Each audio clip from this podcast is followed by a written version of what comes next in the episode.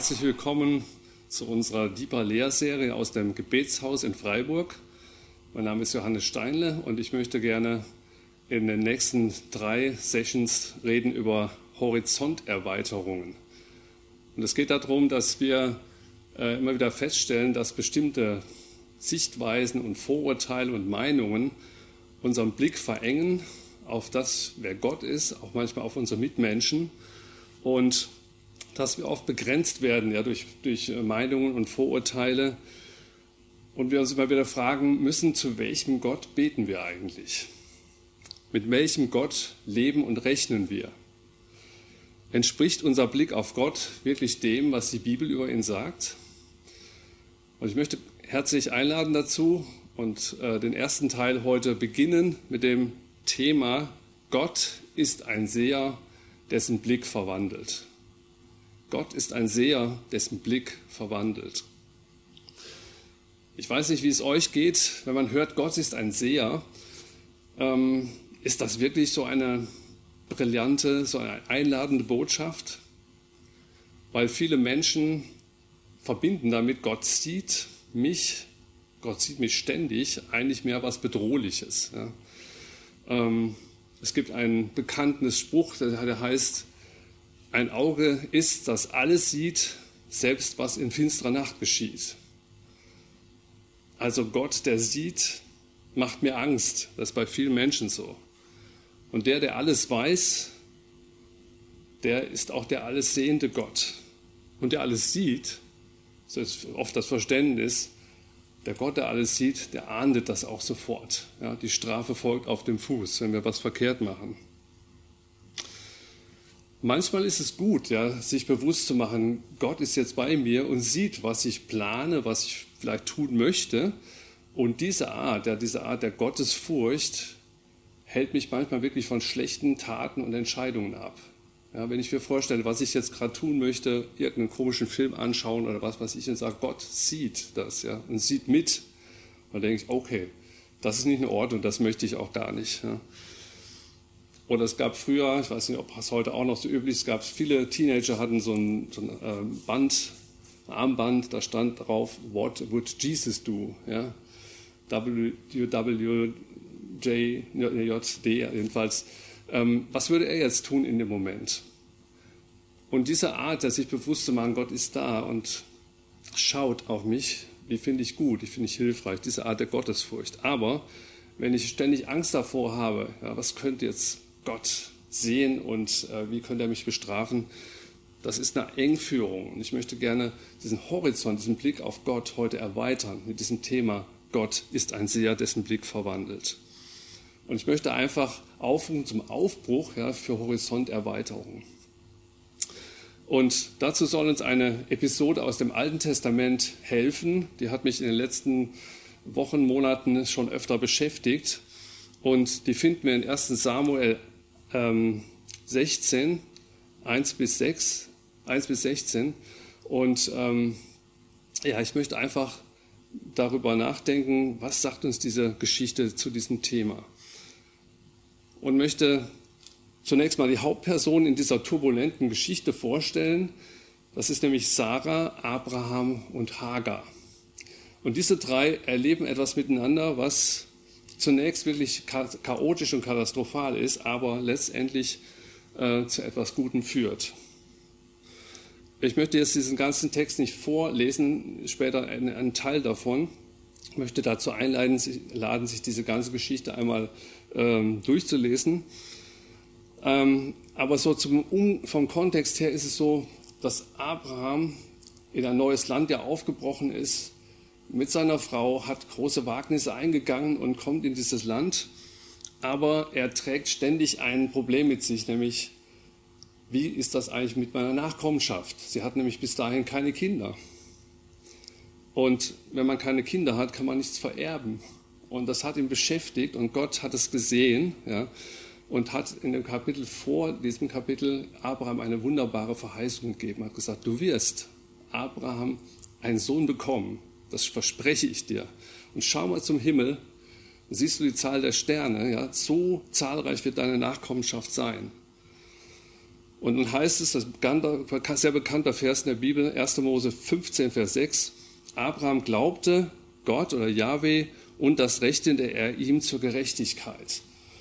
Und ja, Abraham als der Vater des Glaubens, den, er wird immer wieder vorgestellt, auch im Neuen Testament wird darüber gesprochen, Paulus stellt ihn als Idealbild vor. Aber wir müssen noch mal genau hinschauen, wie geht das eigentlich mit Abraham, mit dieser Verheißung. Und er glaubte, ja, ein Mann des Glaubens. Aber das Problem ist, die Verheißung erfüllt sich nicht. Und Sarah und Abraham warten, warten und ähm, dann heißt es zehn Jahre, lese ich später vor, zehn Jahre sind sie in dem Land Kanaan und es passiert nichts. Die Verheißung erfüllt sich nicht. Und sie werden älter und älter, sie schauen sich an und sagen, ja, was hat Gott gesagt? Ja, er sieht uns offensichtlich nicht mehr. Er hat seine Verheißung vergessen. Und deshalb, und ich glaube, wir können das ein bisschen nachvollziehen schon, wenn Gott manchmal eine Verheißung gesagt hat, uns gegeben hat und sie erfüllt sich nicht, dann neigt man manchmal dazu, selber Hand anzulegen und sagen, jetzt muss ich das doch selbst in die Hand nehmen, ja, wenn Gott nichts tut. Und Sarah kommt auf die Idee und macht ihrem Mann einen Vorschlag. Und den lese ich jetzt mal vor, 1 Samuel 16, Vers 2 folgende. Sie sagt zu Abraham, siehe, Gott hat mich verschlossen, dass ich nicht gebären kann. Geh doch zu meiner Magd, ob ich vielleicht durch sie zu einem Sohn komme. Man könnte das auch sagen, übersetzen etwas drastischer, schlaf doch mit meiner Magd, ob ich vielleicht durch sie zu einem Sohn komme. Und Abraham gehorchte der Stimme Sarais. Da nahm Sarai Abrams, äh, da nahm Sarai, Abrams Frau, ihre ägyptische Magd Hagar und gab sie Abraham zur Frau, nachdem sie zehn Jahre im Land Kanaan gewohnt hatten. Und er ging zu ihr und Hagar wurde schwanger. Als sie nun sah, dass sie schwanger war, achtete sie ihre Herrin gering. Man kann es auch übersetzen, sie sah auf sie herab. Wisst das eigentlich eine sehr, die Geschichte ist sehr strange. Sie, sie ist sehr komisch für uns. Und äh, wir sehen hier, das ist ein typisch menschliches Lösungsmodell, was äh, die, die, die drei dort, äh, in die sie verwickelt werden und was letztlich Sarah und äh, Abraham wählen. Hagar, diese ägyptische Sklavin oder Magd, die wird sozusagen als Ersatzmutter ins Spiel gebracht. Und bevor wir uns allerdings zu sehr darüber aufregen, sagen, das ist eine ganz komische Sache, ja. Sie sind verheiratet und dann sagt die Sarah, nimm doch die Magd, und da, damit ich da zum Kind komme. Nach mesopotamischem Recht damals war das üblich. Wenn eine Frau keine Kinder bekam, war das für sie eine große Schmach. Die Unfruchtbarkeit war ein Makel und das können wir uns vielleicht heute gar nicht mehr so stark vorstellen. Ähm, wir kennen die Nöte von Eltern, die Kinder bekommen wollen und keine bekommen. Aber damals war das doch so, dass es eine große Schmach auf denen lag. Und dann hat man sich eine, ein Lösungsmodell überlegt. Und das war damals übliches Recht, dass die, die Frau sozusagen des Hauses, wenn sie eine Sklavin hatte, diese Sklavin ihrem Mann als Frau geben konnte. Und ähm, wenn sie dann Kinder bekam, dann wurden diese Söhne oder Töchter als Kinder dieser Frau gezählt. Für uns ein bisschen komisch vorstellbar, hm, aber es war ein Weg, um diese Unfruchtbarkeit zu überwinden. Aber wir müssen sehen, die menschliche Lösung ist immer kein Ersatz für die göttliche Verheißung. Und oft ist es so, wenn wir auch selber solche Wege wählen, ja, um eine, eine Lösung zu finden, äh, statt der Verheißung Gottes zu vertrauen, dann entwickeln sich daraus Probleme. Und das eine ist, ähm, Verachtung. Ja? Also die Hagar merkt plötzlich, also sie ist jetzt nicht mehr Sklavin, sondern sie ist wirklich Frau, auch auf dieser Ebene einer, einer Frau, einer weiteren Frau. Und sie ähm, sieht auf ihre Herrin, also auf Sarah herab, weil sie sagt, ah, ich bin jetzt schwanger, ja, und du kannst ja keine Kinder bekommen. Und das führt natürlich auf der anderen Seite bei Sarah zu Eifersucht, zur Bitterkeit und sie sagt zu Abraham, also ähm, diese Frau, ja, die ich dir eigentlich gegeben habe, damit, kind, damit äh, wir Kinder bekommen, ja, die verachtet mich jetzt. Und letztlich aus dem Ganzen heraus, Abraham weiß sich keinen Rat, sagt, ja, tu du mit ihr, was du willst. Der nimmt sich auch so ein bisschen aus der Verantwortung heraus. Auf jeden Fall ähm, endet das Ganze mit dem Rauswurf, beziehungsweise äh, Sarah entscheidet sich dann, ähm, oder sie, sie, möchte sie eigentlich demütigen und letztendlich flieht aber dann Hagar vor ihr in die Wüste, ab in die Wüste. Das Experiment der Verheißung Gottes nachzuhelfen, auf menschliche Weise, das scheitert. Aber ich möchte das mal heute so ein bisschen erzählen, einfach um den, diesen Background dieser Geschichte ein bisschen deutlich zu machen. Und man kann natürlich sagen, jetzt von unserer Seite her, alle haben Schuld. Ja. Sarah hat nicht mehr vertraut, hat ihrem Mann diesen Vorschlag gemacht, weil angeblich Gott sich verabschiedet hat von seiner Verheißung. Ähm, die, äh, ja, Abraham hat sich schuldig gemacht, weil er Ja dazu gesagt hat, zu diesem menschlichen Plan, zu diesem Lösungsmodell. Und Hagar als Folge ihrer Schwangerschaft hat Sarah verachtet und musste die Konsequenzen dann auch tragen. Jetzt könnte man natürlich sagen, okay, eine turbulente, eine chaotische Geschichte. Und ähm, man könnte auch meinen, Gott sieht es, er sieht ja alles. Und dass er sich jetzt von ihnen abwendet, von diesen drei Personen und äh, mit der Bemerkung, das habt ihr alle schön verbockt. Ja. Ähm, ich hatte euch doch so eine großartige Verheißung gegeben, aber ihr konntet ja nicht warten. Und nun seht zu, wie ihr jetzt klarkommt. Es ist immer wichtig zu sehen, was die Bibel auch nicht sagt. Weil was ich gerade gesagt habe, geschieht eben nicht. Gott spricht nicht so. Ähm, das würde mehr dem entsprechen, wie wir eigentlich normalerweise handeln. Ja, dass wir Menschen, die versagt haben, aussortieren. Wir haben da oft wenig Geduld und ähm, sind da oft sehr kurzatmig. Das ist eigentlich der gängige Weg. Ja? Menschen haben versagt, tschüss. Ja? keine Zukunft mehr, nichts weiter damit zu tun haben wollen. Aber Gott ist Gott, Gott sei Dank anders. Und sein Sehen ist anders, so wie er uns Menschen sieht. Und mein erster Punkt ist der, dass ähm, ich darauf aufmerksam machen möchte, dass Gott mit Erbarmen sieht auf das Zerbrochene.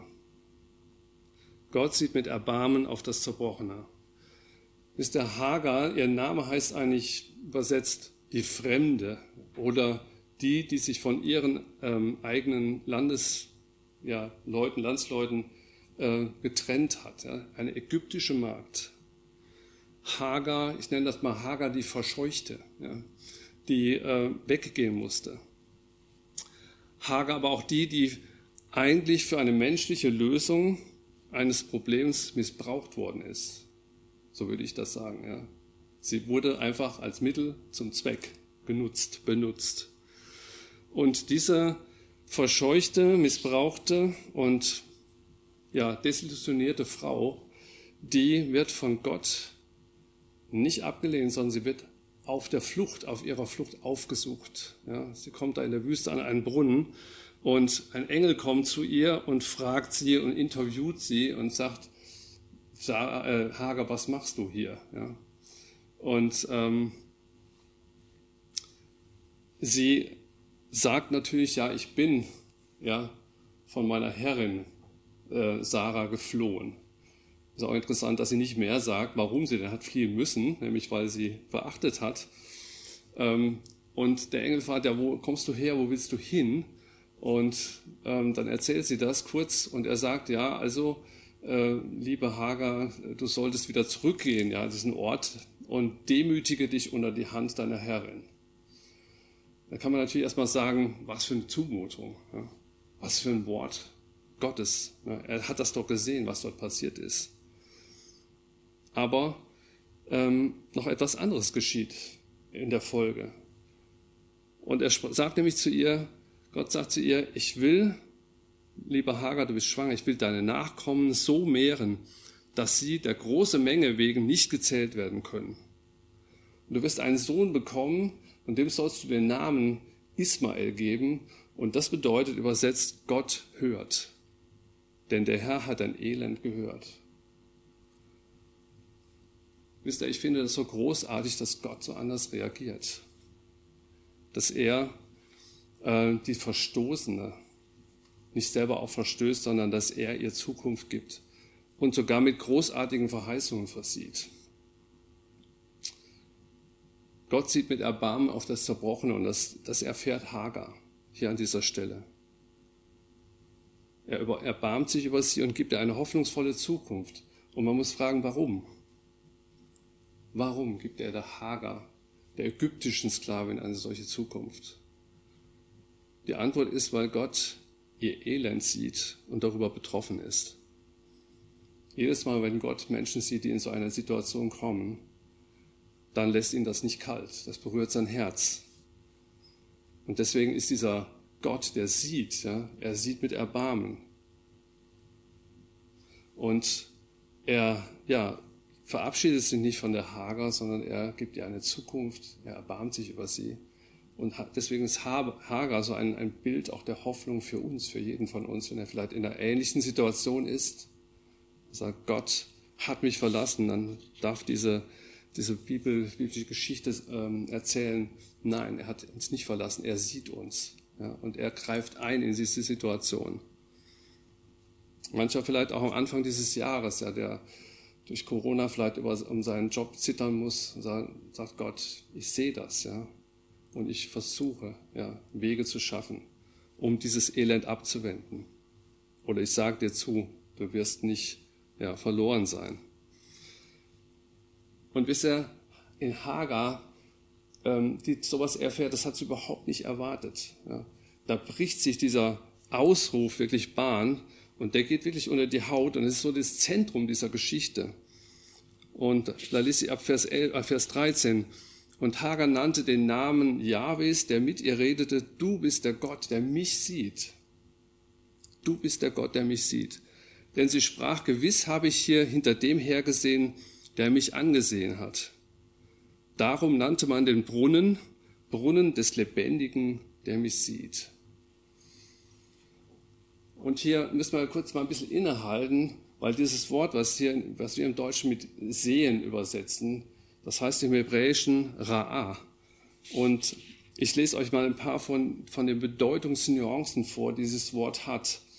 Ähm, das Hebräisch ist eine sehr, sehr bildhafte Sprache und sehr vielfältig. Wenn es ein, ein Begriff, ein Wort verwendet wird, kann das in verschiedenen Kontexten was ganz anderes bedeuten. Und ich lese einfach mal ein paar Dinge vor. Also sehen, also das Wort Ra'a, was wir mit sehen übersetzen, das heißt wahrnehmen, das heißt erkennen, vertrauten Umgang haben mit jemandem, sich kümmern, empfinden, begutachten und ausersehen. Also eine großartige Vielfalt hat dieses Wort im Hebräischen. Und ich denke, es ist wichtig, wenn die Bibel davon spricht, dass Gott sieht, ja, dass da immer wieder ganz verschiedene Punkte und Nuancen von diesem Wort mitschwingen. Und in diesem Moment, wenn ähm, wenn Hagar sagt, ja, das ist der Gott, du bist der Gott, der mich sieht, dann schwingt er auch mit, du bist der Gott, der sich kümmert um mich, ja, der Empfindungen hat für mich, der das wahrnimmt, wie es mir geht und ähm, der äh, einen Weg ja, in die Freiheit führt und bahnt. Also es ist überhaupt nicht dieses kritische, beobachtende Sehen Gottes, sondern er ist da voller Mitgefühl, voller Erbarmen beteiligt. Und das hat ähm, Hagar erfahren und erkannt. Das ist praktisch wie so ein Jubelruf. Ja? Du bist der Gott, der mich sieht. Und man hat deswegen auch diesen Brunnen, wo das passiert ist, ja, dem hat man einen Namen gegeben, dass es immer äh, Bedeutung behalten hat. Der Brunnen des Lebendigen, der mich sieht. Für mich ist das eine, eine, eine wunderbare Botschaft auch, ja, dass, wenn wir sagen, okay, so habe ich Gott noch gar nicht gesehen. Ja? Dass Gott uns den Horizont erweitert. Er ist ein Gott, der wirklich mit unserem Schicksal äh, befasst ist und der alles sieht, was mit uns passiert. Und der es aber nicht einfach nur laufen lässt, sondern der eingreift, so wie bei Hagar und sogar Verheißungen reinspricht, von denen sie noch überhaupt nichts gehört hat oder nicht gedacht hat. Sie hat gedacht, ihr Leben ist zu Ende. Schwanger in der Wüste allein, ja, verstoßen. Aber Gott sagt, ich werde dir eine großartige Zukunft geben. Das passiert, wenn Gott Menschen anschaut. Das Zerbrochene wird geheilt. Und noch mehr passiert da, wo Gott schaut und wo Gott sieht auf uns Menschen. Ich nenne das der Blick Gottes verwandelt. Es ist doch erstaunlich, ja, dass Hagar, diese ägyptische Magd, die erste Frau in der Bibel ist, die eine solche intensive und verändernde Gotteserfahrung machen durfte. Yahweh, ja, der Name an sich, da habe ich schon mal in einer anderen Lehre darüber gesprochen, der heißt übersetzt der Gott, der für mich ist. Ja, nicht nur ich bin, der ich bin, sondern Gott, der für mich ist. Und Hagar erfährt, dass dieser Gott, der für sie ist, der sie sieht, dass er sie mit Würde behandelt und ähm, dessen Blick, sie, und der Blick der Liebe sie wirklich aufrichtet und ihr Inneres wirklich verändert. Und ähm, immer da, wo Gott uns wirklich anschaut mit diesen Augen der Liebe und der Zuwendung, da passiert in unserem inneren Herzen etwas. Wenn er unser Herz berührt, wird es verändert. Und ähm, die Hoffnung, die er Hagar hier schenkt, die sie erfährt, die äh, setzt einfach ja, Leben frei in ihr. Sie hat wieder etwas zu träumen, ja, wohin sie gehen kann, was sein wird. Und was uns vielleicht besonders als erstmal zunächst als Zumutung und ärgerlich erscheint, ist, dass sie die Freiheit hat, zu ihrer Herrin, zu der Sarah zurückzukehren. Das kann eigentlich nur jemand tun, der echt verändert worden ist, ja, der diese Liebe Gottes in seinem Blick, sein Sehen erlebt hat. Und ähm, wir müssen einfach sehen, dass Gottes Blick, dass er immer tiefer geht, als wir uns das vorstellen können. Dieser Blick dessen, der sich kümmert, der empfindet. Ähm, ja, es ist auch, der begutachtet. Ja. Wir denken das manchmal, also wenn wir einen Gutachter haben, das klingt eigentlich nicht so gut. Ja. Jemand begutachtet unser Auto zum Beispiel ja.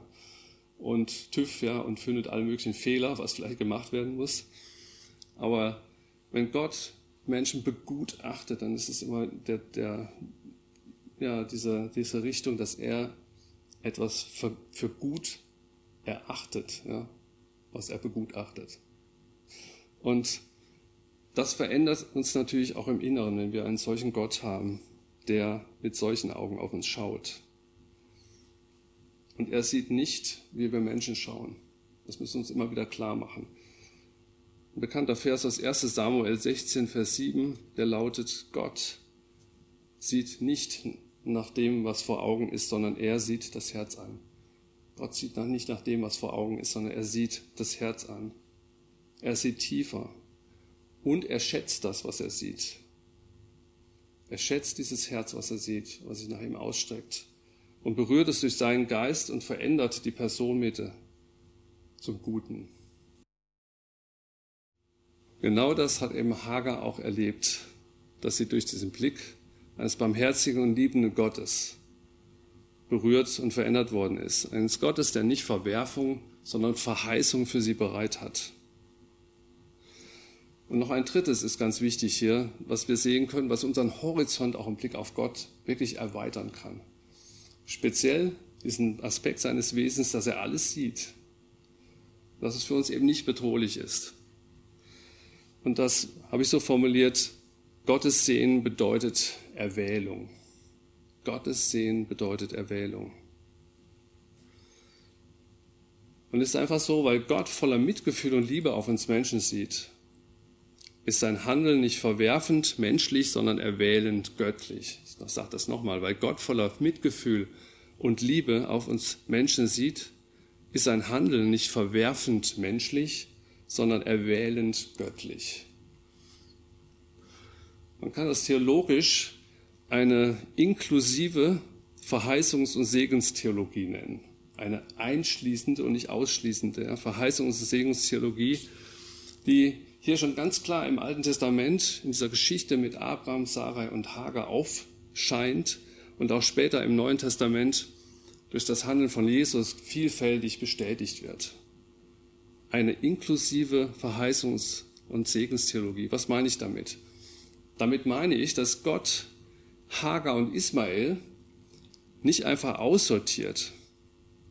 Auch wenn es klar ist, dass die eigentliche Verheißungslinie, die Gott gegeben hat, über Sarah und Isaak und Jakob und so weiter dann ähm, auf das, für das Volk Israel ähm, geht und dahin führt. Und auch über diesen Sohn, ja, der dann letztlich ja der Sarah und dem Abraham später geschenkt wird, dann doch noch, ja, obwohl ähm, sie den ersten Versuch schon mal selber gestartet hatten.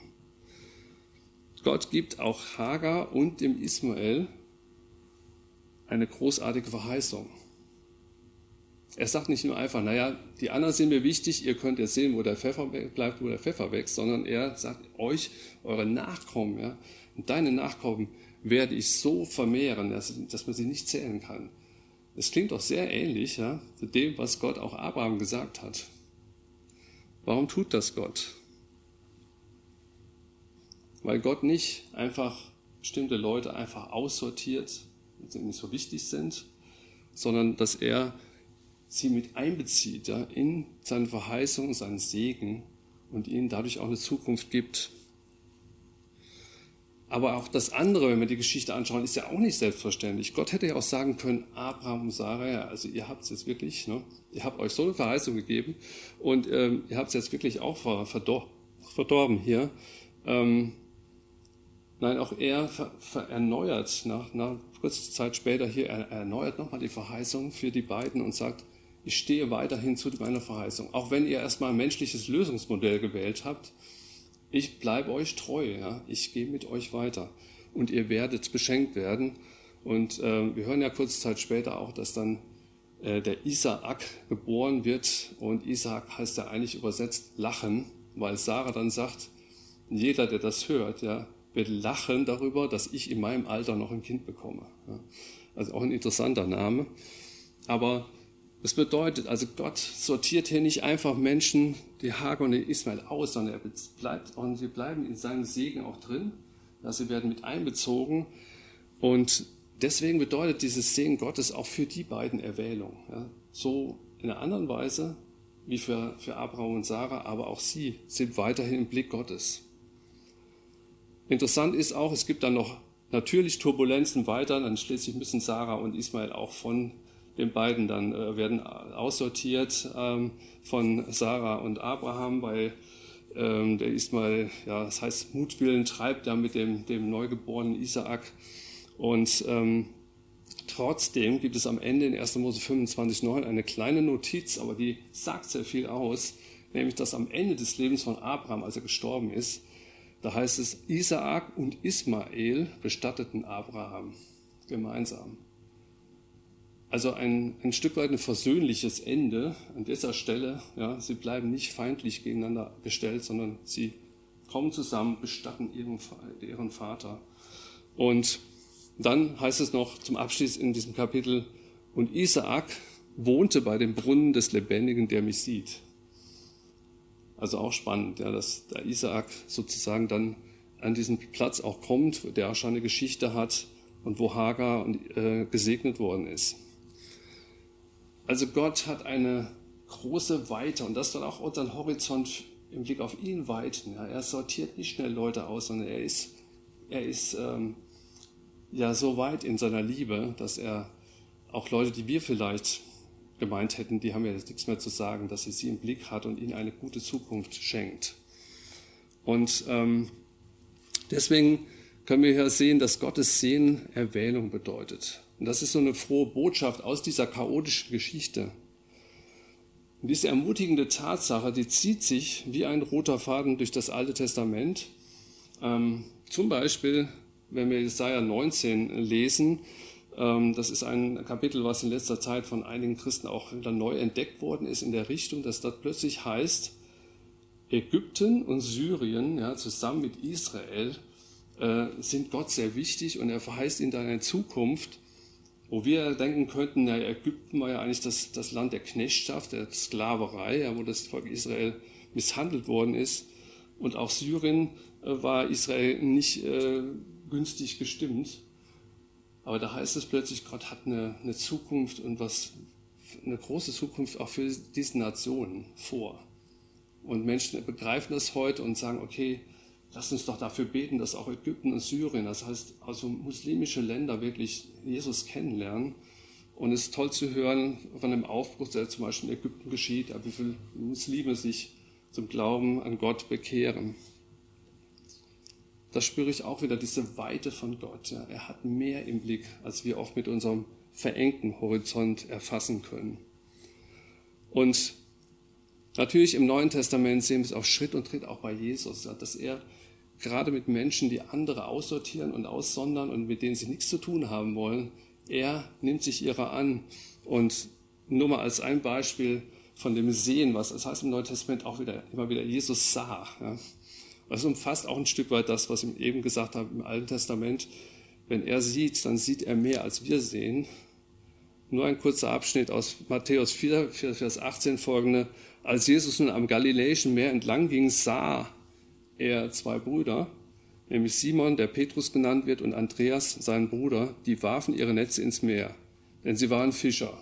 Naja, ist ja nichts Besonderes, kann man sagen, ne? aber, aber Jesus sah sie und er sprach zu ihnen, folgt mir nach, ich will euch zu Menschenfischer Fischer machen. Also hier sehen wir auch, dass wieder dieses, wenn Gott sieht, wenn Jesus sieht, dann steckt da mehr drin, ja? dann ist es erwählend. Er ruft sie in seine Nachfolge. Und er sieht in diesen beiden Fischern, sieht er schon mehr, viel mehr, als wir dann im Moment vielleicht gesehen hätten. Und gerade die beiden werden ja hinterher ganz wichtig. Und die beiden, das andere Brüderpaar, was direkt danach benannt wird, das ist Jakobus und Johannes, ähm, die werden in der Zukunft sehr wichtige Säulen der Kirche sein. Das hat Gott auch da schon gesehen und durch Jesus erwiesen. Also auch von Jesus können wir sagen, dass sein Sehen ja wirklich Erwählung, Berufung und Bestimmung meint. Wenn Gott uns ansieht, dann ist da immer was drin, das sagt, ich erwähle dich, ja. ich habe dich schon immer gekannt, ich habe dich schon immer gesehen und jetzt ist die Zeit, ja, aufzubrechen, mich kennenzulernen.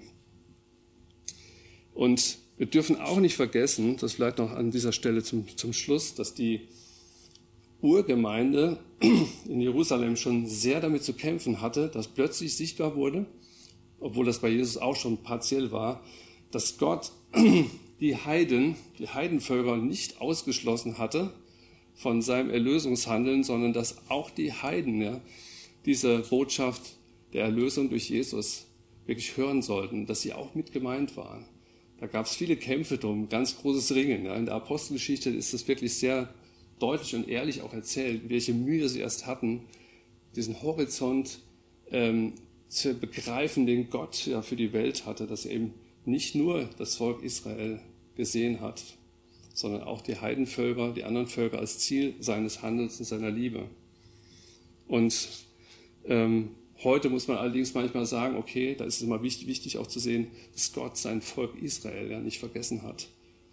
Paulus hat das damals schon ein bisschen gespürt, ja, dass die Heidenvölker manchmal gesagt haben, ja gut, Israel ist verworfen, weil die haben den Messias abgelehnt aber wir sind jetzt das neue Israel.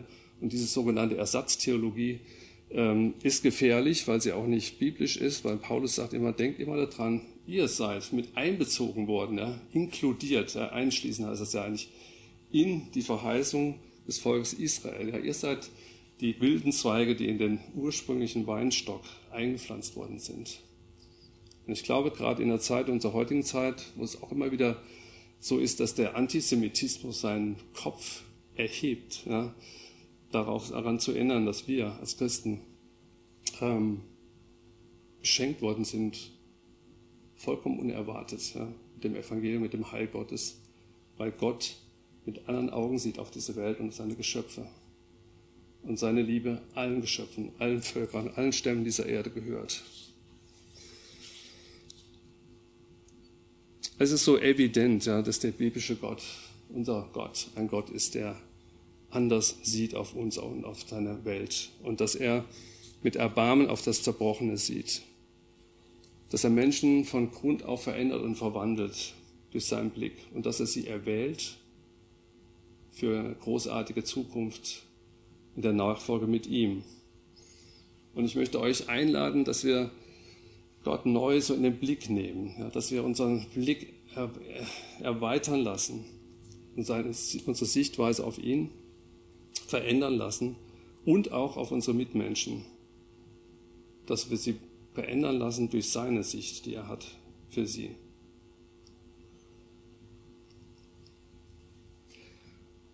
Ich möchte einfach abschließen noch mit zwei Dingen.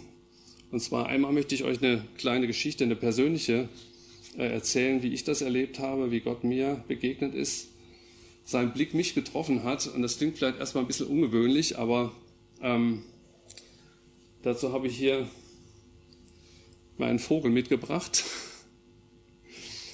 Und das ist ein Kolibri. Das ist eigentlich einer, der ist jetzt ein bisschen groß hier schon, aber einer der kleinsten und leichtesten Vögel der Erde. Und er hat für mich eine besondere Bedeutung. Einerseits, ja, dass er wirklich sehr interessanter Vogel ist, aber äh, der hat mit mir auch eine gewisse Geschichte, oder Gott hat eine Geschichte mit diesem Vogel und mir. Und ähm, es war so, dass wir, meine Frau und ich, mal eine, eine Sabbatzeit gemacht haben. Da waren wir unter anderem in Nordkalifornien, in den USA und haben ähm, uns eine Gemeinde angeschaut, äh, um mal die kennenzulernen. Und muss ehrlich sagen, nach einer gewissen Zeit, an einem Tag, da war es mir so, ich konnte eigentlich irgendwie die Musik nicht mehr hören und ähm, mir ging es eigentlich so gut und habe gedacht, ha, ich muss jetzt mal irgendwie raus und bin dann so aus diesem Gebäude raus in so ein Gelände, was dort war, mit so Büschen und, und so weiter und habe mich da hingesetzt und habe so mit Gott geredet und so ein bisschen gesagt, ja, was mache ich jetzt eigentlich hier? Ähm, also mir ging es eigentlich nicht so, ich war nicht so hoffnungsvoll. Und dann in Nordkalifornien gibt es auch Kolibris und dann habe ich das schon gehört, das ist ja so ein, ein Summen, ja, sozusagen von der Schnelligkeit des, Flü des Flügelschlagens. Und, ähm, und dann äh, habe ich also aufgeschaut und habe da plötzlich gesehen, da kam ein Kolibri, also ein wunderschöner Kolibri, kam an mir vorbeigeflogen und die sind eigentlich relativ scheu. Also wenn sie nicht gerade an solchen Nektarstellen oder sowas sind, so künstlichen. Und dann kam er vorbeigeflogen und also etwa in dieser Entfernung wie hier, machte Halt, stand also in der Luft, ja, schaute mich an direkt und, ähm, und ich hatte den Eindruck, dass, dass Gott mir da wirklich begegnet, dass er so mir zuzwinkert, ja, wie so ein Zwinkern in den Augen war von diesem Vogel. Und hat jetzt eine Zeit lang dort gestanden und, dann war er weg und war er wieder weg. Und ich habe gemerkt, Gott wusste genau, wie er mein Herz erreichen konnte. Ich habe in diesem Moment gespürt, also ich mag Natur und er hat es mir eigentlich durch den Vogel so zugezwinkert, hat mich angeschaut und gesagt, ich kenne dich, ja, ich weiß dich, ich weiß, was du jetzt fühlst, ja, wie es dir geht. Und ähm, es hat mein Herz so richtig betroffen und ich habe gemerkt, ja, Gott sieht mich ja in, in meiner Verfassung jetzt gerade und es hat mein Herz total aufgebaut. Ja. Gerade die Art und Weise, die er gewählt hat, um mir zu zeigen, dass er mich liebt. Und ähm, das möchte ich euch einfach, wollte ich erzählen, weil ich glaube, dass Gott verschiedene Wege hat, um uns zu zeigen, dass er uns sieht. Ja? Und dass er ganz persönlich auch, ganz persönliche Dinge benutzt, ja, um unser Herz zu erreichen und uns mitzuteilen, er sieht uns jederzeit mit Augen der Liebe, des Erbarmens und der Zukunft, die er für uns hat. Okay. Ich möchte noch schließen mit, mit einem Hinweis auf ein Lied, was ich äh, letzten Monat äh, zum Geburtstag geschenkt bekommen habe, habe mir mal zugeschickt. Und das hat auch mein Herz berührt, auch gerade in diesem Thema Gott sieht mich. Und ähm, ist ein Lied von Max Powell, heißt er. Max Powell. Ähm, When Love Sees You ist der englische Titel. Und das kann man bei YouTube finden, wenn man es eingibt. Und ähm, ist am besten die Version, hat mir gefallen, die unterlegt ist von Filmausschnitten von, von dem Film The Story. Und ähm, der Kernvers ist also über Deutsch übersetzt, heißt dann immer wieder, ich zeige dir, was die Liebe sieht, wenn Liebe dich anschaut. Ich zeige dir, was die Liebe sieht, wenn Liebe dich anschaut. Und möchte euch einladen, wenn ihr die Möglichkeiten habt, vielleicht gleich im Anschluss an diese Lehre, dann nehmt euch mal Zeit, das Lied etwa fünf Minuten, dieses Lied nochmal in euch aufzunehmen, ähm, das anzuschauen, zu verinnerlichen, ein Bewusstsein, ja, die Liebe, ja. Wenn Jesus die Liebe selbst mich anschaut, dann, ähm, dann ist das etwas, was mich verändert und was mein Leben wirklich froh machen kann und mir Zukunft gibt. Ich möchte noch mit euch beten kurz. Vater, ich danke dir, dass du ein Gott bist, der uns sieht, der uns sieht, aber nicht verwirft oder aussortiert, sondern der sich erbarmt, der in unsere Situation hineinkommt und Zukunft und Hoffnung gibt und der uns erwählt hat, und der Welt von Anbeginn der Zeit und für diesen Weg in die Zukunft. Vater, ja, und ich bitte dich für jeden, der hier zugehört hat, dass du ihm begegnest, dass er den Horizont erweitert bekommt für die Großartigkeit deiner Liebe und dass dein Blick ihn wirklich berührt, so dass es versteht. Danke, Vater, dass du mit uns bist. Amen.